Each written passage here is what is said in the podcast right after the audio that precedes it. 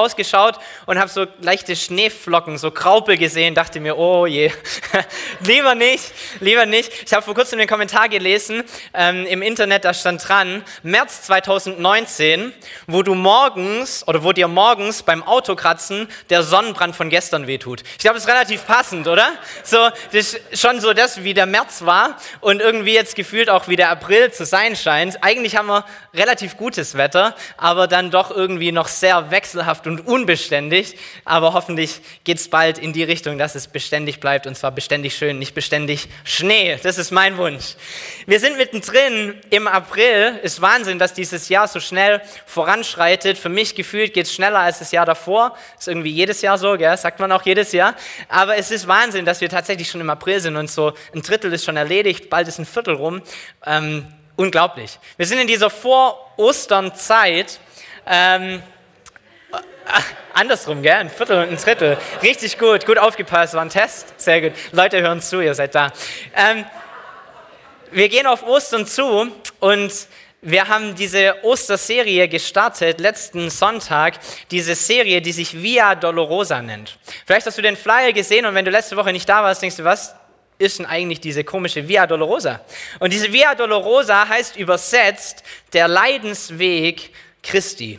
Der Leidensweg, den man auch heute noch in Jerusalem gehen kann, der in Jerusalem 14 Stationen hat, die du durcharbeiten kannst oder die du dir anschauen kannst vom Amts Sitz von Pilatus über verschiedene andere Schritte bis hin zu diesem Berg namens Golgatha, wo Jesus gekreuzigt wurde und dann bis zu der Grabstätte, wo man ihn hingelegt hat und wo er wieder auferstanden ist. So man kann diesen Weg gehen, diese Via Dolorosa gehen, diesen Leidensweg gehen und nachempfinden, was Jesus durchgemacht hat und es um es zu verdeutlichen und vielleicht diese Ostergeschichte noch mal einen Ticken besser zu verstehen. Jetzt geht diese Predigtserie keine 14 Wochen, keine Angst. Wir machen nicht jede Station durch, sondern wir haben so ein paar Stationen herausgegriffen, die wichtig sind für uns auch in unserem Alltag. Und Stefan hat es letzte Woche schon angesprochen, dass es in der Predigtserie nicht nur darum geht, uns noch mal zu verwirklichen oder uns zu veranschaulichen, was Jesus für uns getan hat, sondern dass es auch darum geht, dass wir diese Dinge, die wir im Leben von Jesus sehen, auch in unserem Leben irgendwie umsetzen sollten oder dass es auch für unser Leben gilt. Und es gibt dieses, diesen krassen Gegensatz in dieser Ostergeschichte. Es gibt kaum eine Geschichte, wo Tod und Leben so nah beieinander sind. Und es gibt dieses Oxymoron oder diesen Gegensatz in dieser Geschichte, dass du ohne Tod keine Auferstehung hast und dass du ohne Leiden keine Freiheit bekommst, bekommst und ohne Schmerz kein Gewinn. Und das ist etwas, was Wahrheit war für Jesus und was genauso wahr ist auch für uns heute, oder? In unserem Leben. Ganz, ganz oft sehen wir uns in so einer Situation. Etwas muss sterben, damit etwas Neues entstehen kann. Und so wünschen wir uns, dass wir genau das mit hineinnehmen in unser Leben und mit aufnehmen, so dass Gott etwas Neues erschaffen kann in uns. Eventuell müssen wir halt zu etwas anderem sterben. Das ist der Teil, der ein bisschen weniger Spaß macht. Aber Gott will etwas Neues tun und will uns neue Dinge schenken. Und Stefan hat gepredigt letzte Woche, da waren wir alle in Jerusalem zusammen, ähm, haben miterlebt, wie Jesus und seine Jünger zusammen Abendmahl feiern, das Passamal feiern und dann Jesus seinen Jüngern dient, ihnen die Füße wäscht und es gut mit ihnen meint und haben da mitgenommen, dass Jesus auch dir dienen will. Und zwar jeden Tag. Jesus meint es auch gut mit dir und er ist hier, um dir Gutes zu tun. Die Frage ist, wie weit du dieses Gute auch zulässt in deinem Leben. Und dann lesen wir in diesem Kapitel Lukas 22 und die folgenden Kapitel sind die Kapitel, die wir uns anschauen werden in dieser Predigtserie. Da lesen wir dann, dass Jesus nach diesem Passamal zusammen mit seinen Jüngern hinausgeht und außerhalb der Stadt in einen Garten geht, der sich Gethsemane nennt, der am Ölberg ist. So hier sehen wir ein Bild von diesem Garten Gethsemane und es steht in der Bibel beschrieben, dass er das tut, wie er es auch sonst getan hat. Wie üblich nimmt er seine Jünger mit hinaus aus der Stadt, um Zeit mit ihnen und auch Zeit mit seinem Vater in diesem Garten Gethsemane zu verbringen. Ich finde es Wahnsinn, dass Jesus, obwohl er weiß, was auf ihn zukommt, obwohl er weiß, dass er leiden wird, obwohl er weiß, dass er gekreuzigt werden wird, obwohl er weiß, dass er verspottet werden wird, eigentlich alles so tut wie immer. Er nimmt seine Jünger mit und keiner ahnt irgendwie irgendwas und er geht mit ihnen hinaus in diesen Garten, den er mit Sicherheit öfters benutzt hat, um zu beten, um auch seinen Jüngern nah zu sein, auch in sie zu investieren, dort Jüngerschaft stattfinden zu lassen und um eben Gott nah zu sein, weg von dem Trubel, weg von der Hektik der Stadt, außerhalb der Stadtmauern in diesem wunderbaren Garten Gethsemane. Und dann lesen wir in dieser Stelle, dass Jesus seine Jünger auffordert zu beten und dass auch er selbst beten will vor seinem Vater. Lesen wir Lukas 22, Vers 41 bis 44. Und er riss sich von ihnen los, etwa einen Steinwurf weit, und kniete nieder, betete und sprach, Vater, willst du, so nimm diesen Kelch von mir, doch nicht mein, sondern dein Wille geschehe. Und es erschien ihm ein Engel vom Himmel und stärkte ihn. Und er geriet in Todesangst und betete heftiger, und sein Schweiß wurde wie Blutstropfen, die auf die Erde fielen. Ich mag diese Stelle. Ich glaube, es gibt kaum eine andere Stelle, die uns so sehr bewusst machen, dass Jesus 100% Mensch ist, oder? Er hat Angst vor dem, was bevorsteht. Er, er weint, er schwitzt Blut, er fürchtet sich vor dem, was kommt. Er, er hat Bange davor, was bevorsteht. Und er will beten und er muss sich losreißen von seinen Freunden. Es fällt ihm nicht leicht, irgendwie alleine zu sein. Es fällt ihm nicht leicht, wegzugehen und abseits zu beten. In einem anderen Evangelium steht noch drinne, dass er von den zwölf weggeht und er nimmt sich drei noch mit. Die kommen noch ein paar Schritte mit weiter und dann reißt er sich von denen wiederum los, um alleine zu sein. So er hat Schwierigkeiten, allein zu sein in dieser schweren Stunde. Aber er weiß, dass das, was kommt, dieser Weg, der vor ihm steht, diese Via Dolorosa, dass er die alleine gehen wird. Und dass er diesen Weg selbst bestreiten muss. Und so betet er auch alleine. Aber es fällt ihm nicht leicht. Es fällt ihm ganz bestimmt nicht leicht. Und dann lesen wir, dass er mit, mit Gott spricht und mit ihm so ein bisschen verhandelt und sagt, Herr, wenn es da irgendeinen Weg gibt, dass Menschen Vergebung erfahren können, dass sie mit dir verbunden sein können, dass sie wieder zu dir kommen können, der es nicht beinhaltet, dass ich diesen Leidensweg gehen muss. Der es nicht beinhaltet, dass ich geschlagen werde, dass ich verspottet werde, dass ich verspuckt, angespuckt werde, dass ich gekreuzigt werde. Dann bitte tu's. Und dann kommt dieser wichtige und gute Satz, aber nicht mein Wille, sondern dein Wille geschehe. Nicht mein Wille, sondern dein Wille geschehe. Ich bin so dankbar, dass Jesus das gesagt hat. Ich bin so dankbar, dass dieser Satz gefallen ist und dass er es tatsächlich durchgezogen hat. Dass er nicht seinen eigenen Willen durchgesetzt hat, sondern den des Vaters im Himmel. Und es ist nicht selbstverständlich, oder? Es ist nicht selbstverständlich, dass er diese Worte fassen kann. Er ist Mensch wie du und ich. Und er weiß, was ihm bevorsteht. Und trotzdem sagt er genau das. Ich glaube, wenn du dir die Bibel anschaust, von vorne bis hinten, dann siehst du Menschen, die immer wieder genau das nicht tun. Die immer wieder ihren eigenen Willen wählen, statt den Willen des Vaters, oder? Wenn angefangen mit Adam und Eva, die in einem Garten sind, die alles haben, außer diesem einen Baum, davon sollen sie nicht essen. Und was passiert? Diese Schlange kommt, preist diese Frucht an und sie denken, naja, gut, eigentlich hätte ich schon Lust. Eigentlich wird er mir bestimmt gut schmecken. Eigentlich wird er mir bestimmt auch gut tun. Ich glaube, heute tue ich mal meinen Willen statt den Willen Gottes. Und so siehst du es, wie es sich durchzieht in der Bibel. Und es gibt eigentlich keinen einzigen in der Bibel, der nicht früher oder später genau dieses Problem hat, dass er seinen eigenen Willen tut, statt den Willen Gottes zu tun. Es ist schwierig, genau das zu tun. Und Jesus bekommt es hin. Und wisst ihr, ich glaube, auch wir leben heute in dieser Schwierigkeit, zwischen, dass wir entscheiden müssen zwischen unserem Willen oder dem Willen Gottes.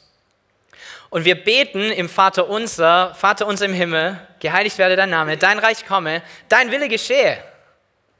Dein Wille geschehe auf dieser Welt, dein Wille geschehe in Deutschland, dein Wille geschehe in Baden-Württemberg, dein Wille geschehe in all unseren Parlamenten, dein Wille geschehe in dieser Stadt,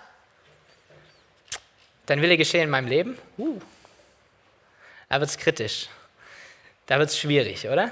Ich glaube, wir haben alle kein Problem damit zu beten, dass Gottes Wille geschieht im Bundestag und dass er reinkommt und dass Politiker ergriffen werden. So, das ist leicht zu beten, oder? Dass Gottes Wille geschieht in irgendwelchen Kriegsgebieten, das kriegt man gut hin. Aber dieses Gebet zu sprechen, Herr, ich will, dass dein Wille geschieht auf dieser Erde und fang bei mir an, Ist irgendwie schwierig, oder? Es ist ein anderes Gebet. Und heute in dieser Predigt soll es genau darum gehen, um wiederum diese Sache, dass unser Willen sterben muss, damit Gottes Wille geschieht. Dein Wille muss sterben, damit sein Wille geschehen kann in deinem Leben. Aber das mit unserem Willen ist eigentlich gar nicht so einfach. Unser Wille ist äh, bei manchen stärker ausgeprägt, bei manchen weniger stark ausgeprägt, aber wir haben alle einen. Wir haben alle einen Willen. Und ich glaube, manchmal, je älter man ist, umso mehr beharrt man auch auf seinen Willen und weiß man, was gut ist und was schlecht ist und was sich bewährt hat und was auch immer. Und man formt ja seinen Willen auch nicht von ungefähr. Man macht ja Dinge nicht einfach so, sondern man hat Erziehung und man hat Erfahrungen und man hat das alles irgendwie geprägt über Jahre hinweg. Und so ist es gar nicht so einfach, unseren Willen hinten anzustellen. Der Duden beschreibt unser Willen als jemandes Handlungen, Verhaltensweise, leitendes Streben, Wollen oder eine besonders eine Fähigkeit des Menschen, sich bewusst für oder gegen etwas zu entscheiden. Und durch bewusste geistige Entscheidung gewonnener Entschluss zu etwas, eine bestimmte feste Absicht. Und genau das lernen wir, oder? Wir lernen es als Kinder schon von unseren Eltern, dass es gar nicht so schlecht ist, einen Willen zu haben. Und dass es wichtig ist, dass du weißt, was du willst. Und dass du zu dem stehst, was du sagst. So, das sind alles wichtige Attribute. Und in unserem ganzen Leben gehen wir in diese Richtung, dass unser Willen ruhig auch stark sein darf. Und das darf er auch. Wisst ihr, ich habe zwei ähm, Kinder, ich habe diese kleine Geschichte dabei. Ähm, mein Sohn ist dreieinhalb und der ist ein sehr pflegeleichtes Kind. Es ist wirklich einfach mit ihm, schon immer gewesen. So die Erziehung geht irgendwie nebenher und man macht gar nicht großartig viel und er macht irgendwie das Richtige. So ganz, ganz leichtes Kind. Wir haben wirklich sehr, sehr viel Glück und sind auch sehr dankbar dafür, wie er ist. Und er hat mit Sicherheit auch seinen eigenen Willen. Und diesen Willen, den äußert er auch und den versucht er immer wieder auch durchzubringen. Und er schaut schon, wo die Grenzen sind und er testet das auch aus. Aber in seinem Leben gab es nie einen Zeitpunkt, würde ich wirklich sagen, wo er nicht begriffen hat, dass er einen Willen hat, aber dass Mama und Papa auch einen Willen haben. Und dass, wenn es darauf ankommt, der Wille von Mama und Papa zählt und nicht sein eigener. So dieses Prinzip hat er immer verstanden gehabt. Und natürlich hat er es getestet und versucht, aber es war nie so, dass wir dort mega, mega viel Stress hatten, irgendwie damit, dass er gehorcht oder dass er, ähm, ja, das tut, was wir gerne hätten. Und dann haben wir eine Tochter. Ähm,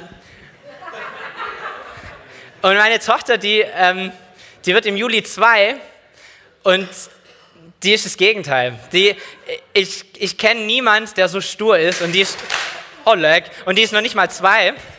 Ähm, das war jetzt ein dramatischer Effekt aber es tut noch, guck mal. Ähm, die ist noch nicht mal zwei, aber die hat schon so einen Dickkopf, das kriegen manche nicht nach 50 Jahren hin. So, die ist unglaublich stur und sie hat einen unglaublich ausgeprägten Willen und sie setzt diesen Willen auch durch und sie beharrt darauf. So, wenn sie sich was in den Kopf gesetzt hat, dann zieht sie das durch, komme was wolle. Und ich glaube, manchmal merkt sie tatsächlich, während sie es tut, dass sie vielleicht im Unrecht ist oder dass vielleicht ein anderer Weg vielleicht schon auch besser wäre und vielleicht stimmt es ja schon, was meine Eltern hier sagen oder was sie wollen, aber sie ist in diesem Moment zu stur, um von ihrem Weg abzukommen und vielleicht den besseren Weg zu wählen, weil sie sich halt in den Kopf gesetzt hat, dass ich es auf diese Art und Weise mache. So ist die drauf, noch nicht mal zwei, okay? Ähm, ich bete, dass es mal zu ihrer Stärke wird, dass sie einen, einen guten, starken Willen hat und sie ihn gut einsetzt für Gottes Reich oder für Dinge, die, die einen starken Willen brauchen, dass sie fürs Gute kämpft. Das wird sie mal tun. Ähm, aber momentan eben manchmal so ein bisschen herausfordernd, sagen wir es mal so. Und so waren wir vor kurzem, vor zwei Wochen, waren wir Eis essen, ähm, an einem der Tage, wo man nicht kratzen musste, sondern wo man Sonnenbrand gekriegt hat. Und wir waren Eis essen an der mittleren Eisdiele in der Marktstraße. Die, die in Winnenden sind, die kennen sich aus, wissen, wo sie ist. Und haben da also ein Eis geholt und wollten dieses Eis dann aber nicht dort direkt essen, sondern wollten zurücklaufen an den Marktbrunnen. Der Marktbrunnen ist schön. Da spielt die Musik und da hast du Sonne und kannst auf die Stufen sitzen. ist alles perfekt. Und so haben wir dann Eis geholt. Mein Sohn wollte ein Eis in der Waffel, hatte gekriegt. Ich ein Eis in der Waffel, habe ich gekriegt. Ähm, meine Frau ein Eis im Becher, hat sie gekriegt. Und meiner Tochter habe ich mh, hm, gesagt, dass wir mit ihr teilen werden. Sie ist noch keine zwei, sie braucht kein eigenes Eis. So, und sie kann mal bei uns sie kann mal bei jedem von uns so ein bisschen schlecken und wir teilen es uns und alles ist gut und ähm, mach dir keinen Kopf, du kriegst kein eigenes, aber du wirst auf deine Kosten kommen, vertrau mir. So, wir, wir, teilen, wir teilen mit dir. Und das war auch gar nicht das Problem. Ja? Manche denken, das war das Problem, ist nicht das Problem. Dann sind wir also diesen Weg gegangen von dieser Eisdiele zurück an den Marktbrunnen.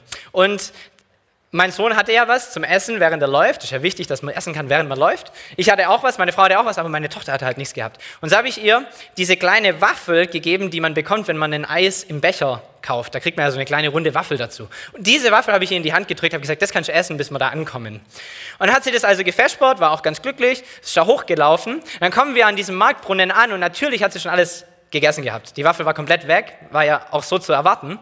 Und dann habe ich ihr angeboten, dass sie mein Eis haben kann. Habe sie in die Hand gedrückt, hat sie sich geweigert, wollte sie nicht haben. Habe ich meine Frau ihr einen Löffel gegeben von ihrem Eis, wollte sie nicht haben. Habe ich mit meinem Sohn gesprochen, hey, könntest du mit ihr teilen? Er ist ja der Pflegeleichte, sagt, ja, mache ich. Hält, hält das Eis rüber, bietet es ihr an und sie will es nicht. Sie will nicht das Eis probieren.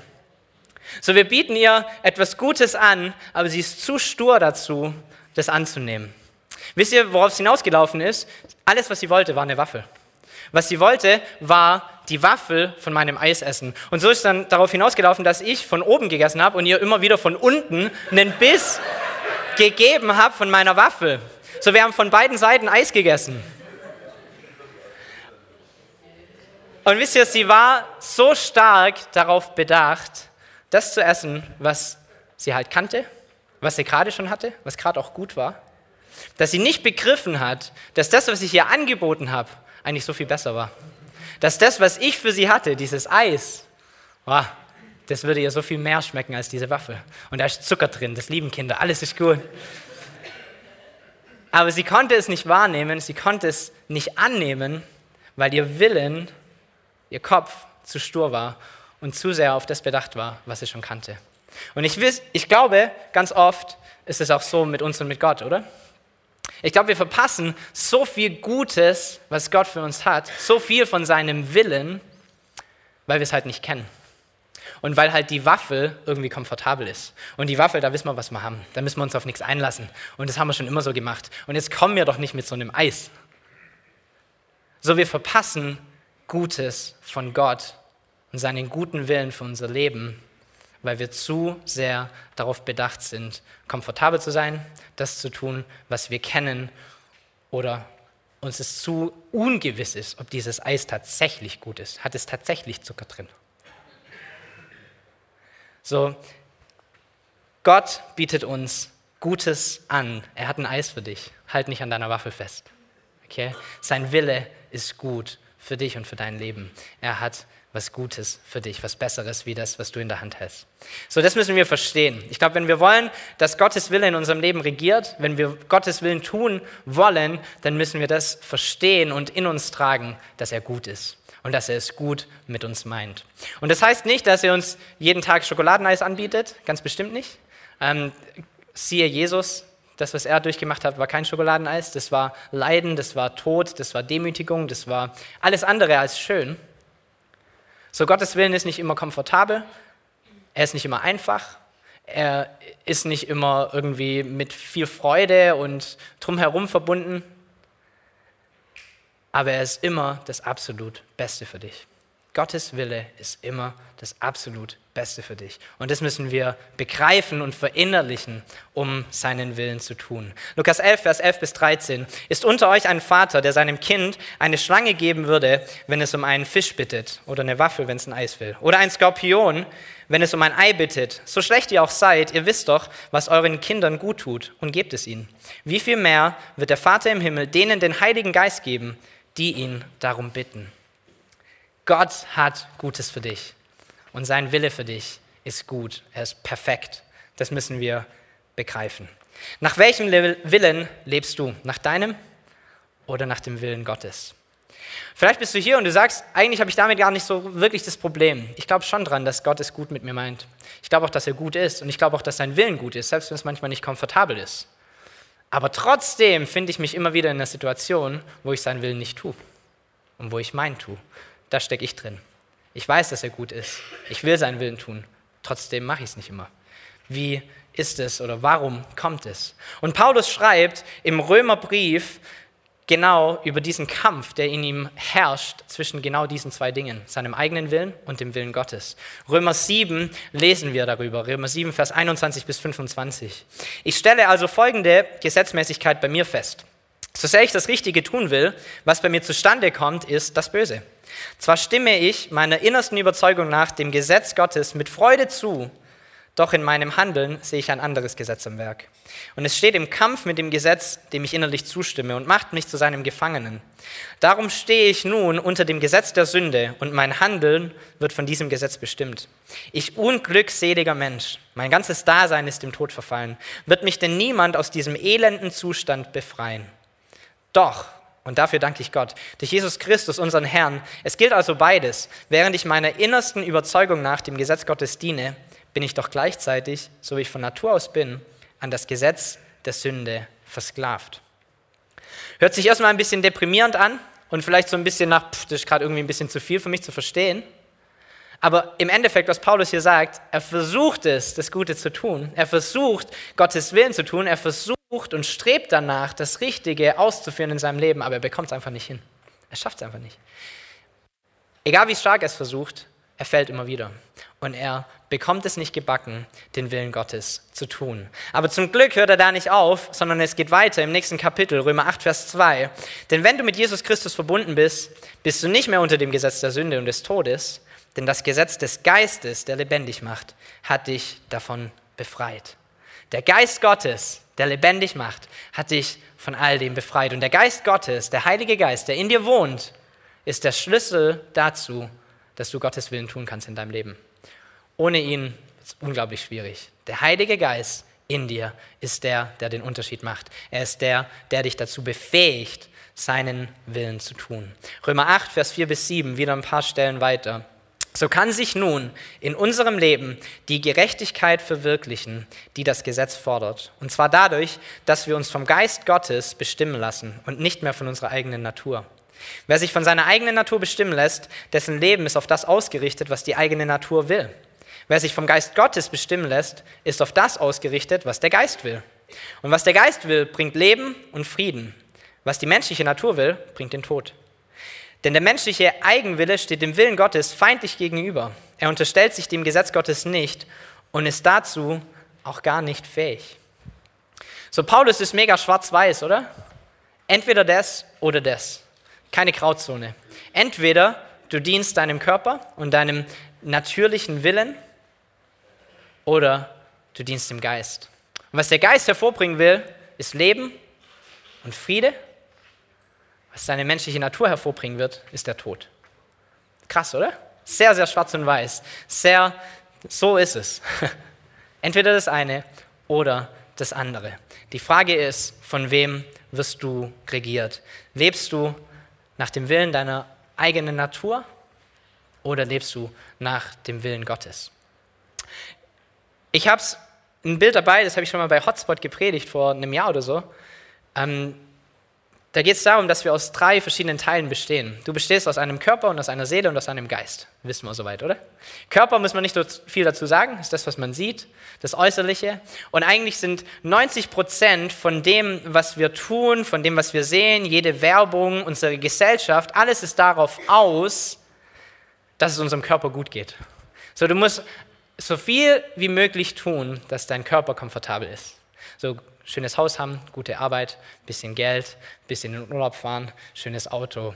Ähm, all das, wenn du all das hast, dann wird es gut. Dein Körper ist an erster Stelle. Und so sehen wir, dass es diese drei Bereiche gibt in unserem Leben. Ich habe es als drei Kreise dargestellt. Und im Normalfall bei den meisten Menschen ist der Körper das, was an äußerster Stelle steht und was am meisten Platz einnimmt. Der, der das Sagen hat. Und dann gibt es einen zweiten Teil in uns, das ist die Seele, das ist der mittlere Kreis. Und die Seele ist das, wo unsere Identität ist, wo unser Willen geformt wird, der Platz, wo wir Entscheidungen treffen.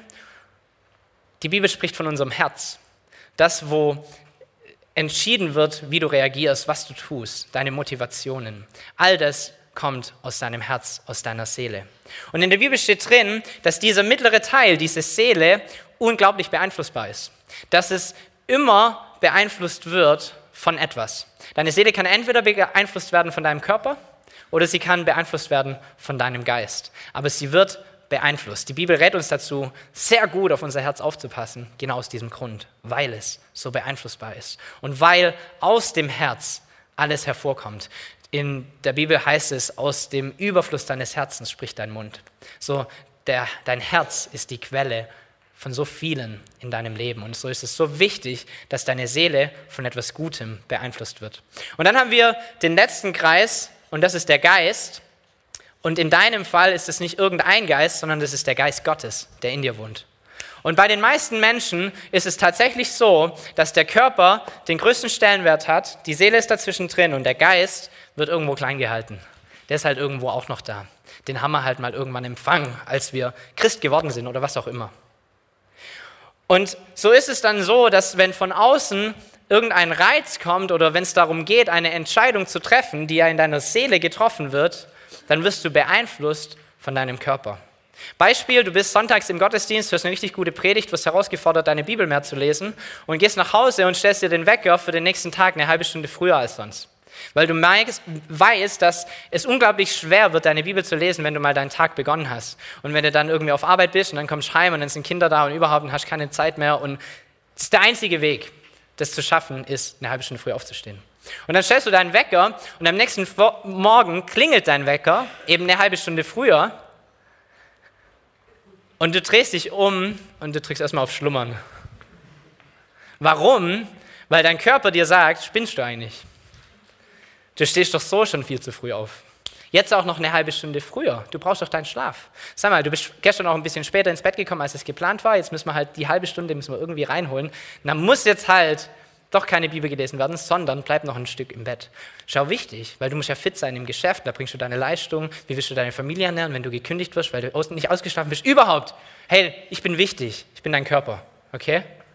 Und dann beeinflusst dein Körper, und das, was dein Körper will, nämlich im warmen Bett bleiben, was übrigens egal ist, ob der Wecker um 5.30 Uhr oder um 10.30 Uhr klingelt. Dein Körper will immer im warmen Bett bleiben.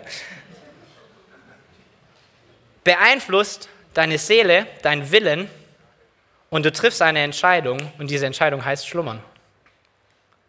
Und dein Geist, der auch in dir wohnt, der zieht halt den kürzeren. Der kriegt halt an dem Tag keine Nahrung. Anderes Beispiel, du wirst von irgendjemand angegriffen, irgendjemand kommt dir blöd, irgendjemand beleidigt dich. Und zwar nicht auf die Art und Weise, dass du drüber schmunzeln kannst und weitergehen, sondern es trifft dich. Es trifft dich tatsächlich. Es trifft deine Identität, das, was du bist. Es macht was mit dir. Wenn du von deinem Körper regiert bist, wenn dein Körper das Allergrößte ist in deinem Leben, dann wirst du alles daran setzen, auf irgendeine Weise diesem Menschen Kontra zu geben, oder? Entweder du drückst ihm eine rein oder du, du streitest dich mit ihm, du wirfst ihm irgendwas anderes an den Kopf. Oder du bist vielleicht mehr introvertiert, du verlässt den Raum, aber deine Gedanken, die du für diesen Menschen hast, die will keiner sehen. So, und dein Körper beeinflusst deinen Willen und dein Handeln und wiederum zieht dein Geist den kürzeren. Wisst ihr, wie wir leben sollten als Christen, wenn wir mit Jesus verbunden sind, wenn wir den Heiligen Geist empfangen haben, dann sollte der Heilige Geist nicht einfach nur in uns sein, sondern der Heilige Geist sollte uns regieren dürfen. Das sind zwei unterschiedliche Dinge. Du kannst den Geist empfangen, du kannst ihn auch in dir tragen, aber trotzdem regiert er dich nicht. Aber eigentlich ist der Plan, dass der Geist Gottes dich bestimmt und dass er dich regiert und dass er deinen Willen formen darf. Dass es genau andersrum ist, dass der Geist außen ist und dein Körper hier innen. Die Seele bleibt an der gleichen Stelle. Aber dann klingelt ein Wecker eine halbe Stunde früher und natürlich bist du müde und natürlich ist eine halbe Stunde weniger Schlaf und natürlich bist du es nicht gewohnt, so früh aufzustehen. Aber dein Geist sagt, das ist genau das, was du brauchst. Es lohnt sich, aufzustehen. Wenn es hart auf hart kommt, dann legst du dich nachher noch mal zehn Minuten irgendwo hin. Aber steh jetzt auf. Du brauchst es. Du brauchst dieses, diese Nahrung, um weiterzukommen im geistlichen Leben. Und du wirst aufstehen. Deine Seele wird beeinflusst von deinem Geist und von dem, was der Geist will. Und dein Körper in diesem Fall, gut, der hat halt eine halbe Stunde weniger Schlaf. Muss er damit zurechtkommen. So, das andere Beispiel, jemand greift dich an und, und verletzt dich. Es, es tut trotzdem weh. Selbst wenn der Geist ganz außen ist. Du hast trotzdem Schwierigkeiten damit. Du wirst trotzdem wahrscheinlich innerlich vielleicht ein bisschen am Wüten sein oder, oder aufgebracht sein, was auch immer. Aber dein Weg, damit klarzukommen, wird vielleicht sein, Herr, ich bin unglaublich wütend auf diese Person, hilf mir, wie kann ich für diese Person beten? Ich kann nicht mal im Raum mit denen sein, muss auch nicht. Hilf mir zu vergeben, hilf mir für sie zu beten, hilf mir sie zu lieben, so wie du sie geliebt hättest. So, das ist genau das, wovon Paulus spricht. Wenn wir regiert sind von unserem Geist, dann wird er unser Willen formen und dann wird Gottes Wille geschehen können in unserem Leben. Unser Geist sollte regieren dürfen. Die Band darf nach vorne kommen. Wir wollen gemeinsam ein Lied singen. Wir wollen Reaktionen zeigen zu dem, was gesagt wurde. Und vielleicht bist du heute hier und du bist eigentlich ausgestiegen an diesem Punkt, als ich gesagt habe, dass Gottes Wille für dein Leben gut ist. Dass es das Beste ist, was du tun kannst. Vielleicht hast du auch irgendwie schlechte Erfahrungen gemacht oder mal Dinge gehört, wo es Menschen wirklich nicht gut ging oder und sie haben gesagt, sie, sie tun den Willen Gottes und irgendwie war es trotzdem schwierig. Und du hast Schwierigkeiten damit, das zu glauben, dass sein Wille gut und perfekt ist für dein Leben. Dann lade ich dich ein, heute zu ihm zu kommen und dich erfrischen zu lassen. Von dem, wie gut er ist und von dem, dass er es tatsächlich gut mit dir meint. Wir singen dieses Lied, er, der mein Herz regiert. Und der Refrain davon heißt, du bist gut. Du bist gut. Denn das ist er. Er ist gut. Er ist gut zu dir und er meint es gut mit dir. So, wenn da irgendwelche Zweifel bestehen, selbst nur ein Prozent Zweifel in deinem Kopf, dass Gott es nicht gut mit dir meint, dann lass es begradigen heute. Bring es zu ihm und seh, dass er tatsächlich gut ist. Vielleicht bist du auch hier und dir geht es so ein bisschen wie mir. Ich, ich verstehe, dass Gott gut ist, dass sein Wille gut ist und trotzdem sehe ich dieses Phänomen immer wieder, dass mein Körper meine Entscheidungen trifft und nicht mein Geist. Und du sagst, das ist ein cooles Bild, das versuche ich mal zu leben. Und vielleicht werde ich es nicht auf Anhieb hinbekommen, aber ich nehme es mir heute vor. Geist Gottes, ich will, dass du mehr bist als nur jemand, der in mir ist. Ich will, dass du der bist, der mich regiert und der meine Entscheidungen trifft und der meinen Willen formt, der bestimmt, wo ich hingehe, was ich sage, was ich tue, auch was ich nicht tue. Herr, sei du das. Sei du der, der mein Herz regiert lade ich auch dich ein, diese Reaktion zu zeigen und zu ihm zu kommen, dieses Lied zu singen, zu beten. Und vielleicht bist du hier und du bist schon viel früher ausgestiegen, nämlich an dem Punkt, als ich gesagt habe, dass Jesus gestorben ist für dich an einem Kreuz, damit du einen Zugang hast zu ihm. Und du merkst, dass du das vielleicht schon zehnmal gehört hast, aber nie wirklich angenommen. Und heute ist dein Tag, wo du sagst, Jesus, ich verstehe es, dass ich selber nicht gut genug bin für dich, aber dass du mich gut genug machst. Und dass das, was du getan hast am Kreuz, ausreicht für mich.